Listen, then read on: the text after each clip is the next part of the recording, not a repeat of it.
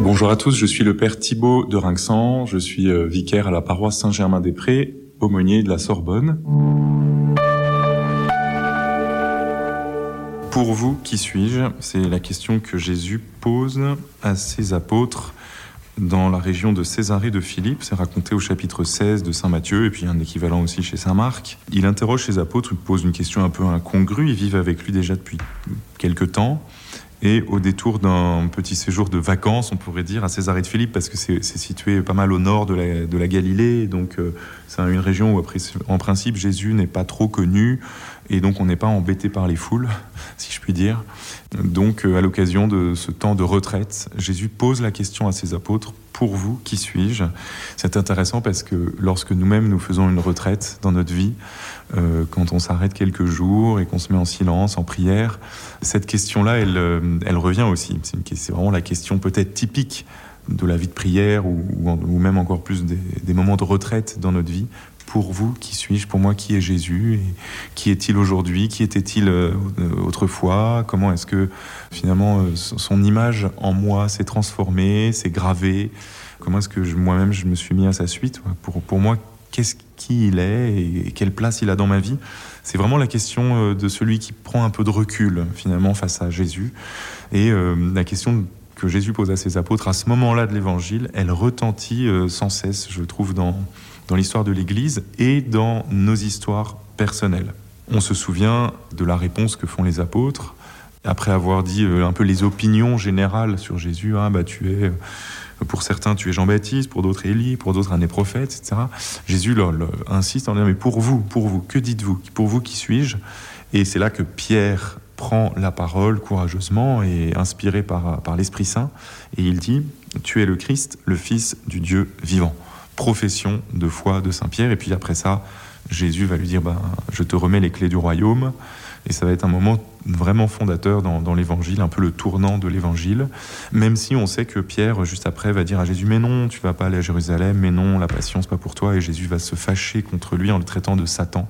Donc tout n'est pas gagné après cette profession de foi, loin s'en faut mais c'est un moment décisif et Saint Pierre, habité par l'Esprit Saint, a fait une profession de foi dans la divinité de Jésus. Et cette profession de foi de Saint Pierre dans la divinité de Jésus, il faut en comprendre toute la portée parce que pour nous, ça paraît facile. Hein, je crois en, Jésus-Christ, son Fils unique, notre Seigneur, qui été conçu Saint-Esprit. On récite le credo.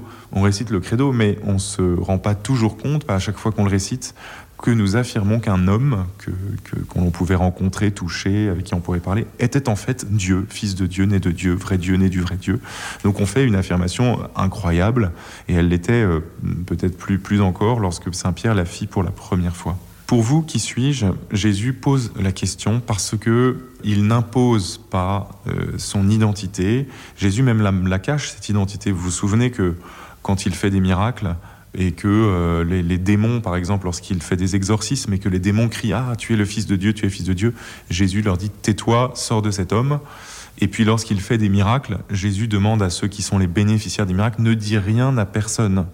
Ne dis rien à personne. Il ne faudrait pas que la divinité du Christ soit affirmée à la légère par ceux qui ont bénéficié d'un miracle ou par ceux qui en, ont entendu parler. Il ne faudrait pas qu'elle soit affirmée à la légère parce que cette question de l'identité de Jésus, elle se pose avec gravité pour chaque homme et on ne peut se contenter de répéter quelque chose qu'on aurait entendu sans en avoir goûté euh, intérieurement, peser aussi intérieurement le poids existentiel. Parce que si j'affirme que Jésus, que cet homme est Dieu, alors ma vie est transformé. Alors je ne peux pas continuer à vivre comme avant, parce que mon frère, un des nôtres, est en fait Dieu, parce que Dieu s'est fait proche, semblable à moi, et parce que il a dit suis-moi. Il a dit suis-moi, traçant un chemin possible, un chemin visible pour l'homme, un chemin concret. Et donc euh, chaque homme, à partir du moment où il a entendu cette question du Christ et qu'il a compris dans son cœur, qu'il a affirmé dans sa bouche que Jésus est le Messie, qu'il est ressuscité des morts, à partir de ce moment-là, euh, la vie de chaque homme est bouleversée et elle bascule. Et il est tellement dommage lorsque des gens qui ont fait du caté, à qui on a expliqué que Jésus était le Fils de Dieu, etc., euh, s'éloignent de la foi et font de cette affirmation qu'on leur a transmise euh, une espèce de ritournelle du catéchisme de l'enfance, mais qui n'a aucune prise sur leur existence. on voit quelle perte ils subissent. Par contraste, effectivement, ceux qui euh, découvrent la foi ou redécouvrent leur foi sont tout à fait éblouis en découvrant une vérité très ancienne et qu'elle change leur vie. Mais vraiment, Jésus est le Fils de Dieu, il m'appelle, il m'aime personnellement, ma vie est transfigurée. Et donc lorsque Jésus pose cette question, il interpelle des libertés humaines pour qu'elles se positionnent face à son identité. Affirmer notre foi en Jésus-Christ, affirmer que Jésus est, le Fils de Dieu, n'est pas une opinion.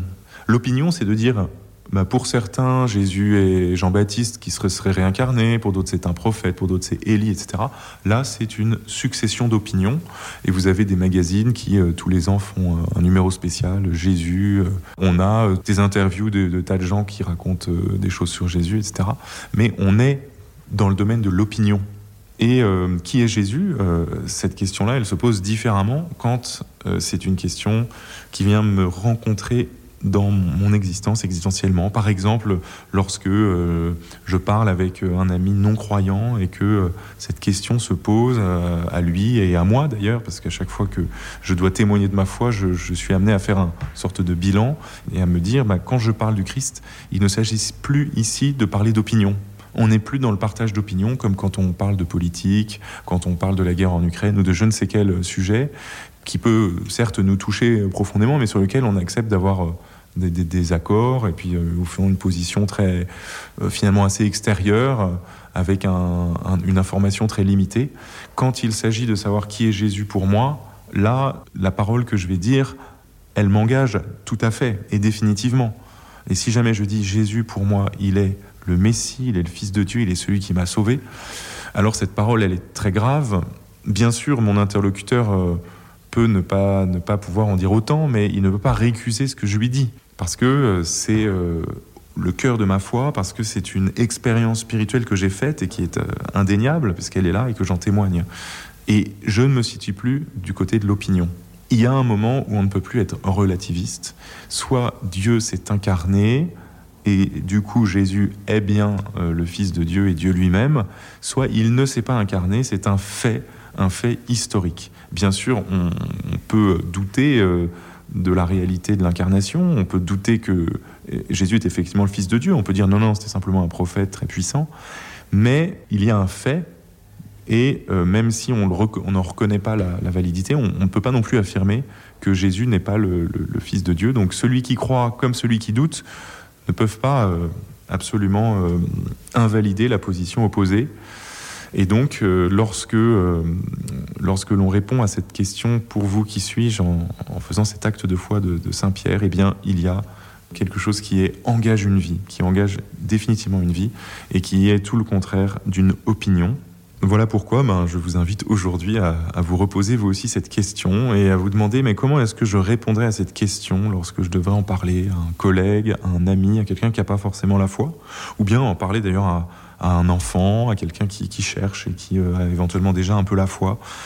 Comment je vais parler de cette rencontre et comment est-ce que je vais euh, justement sortir du domaine des opinions, des jugements superficiels sur le Christ?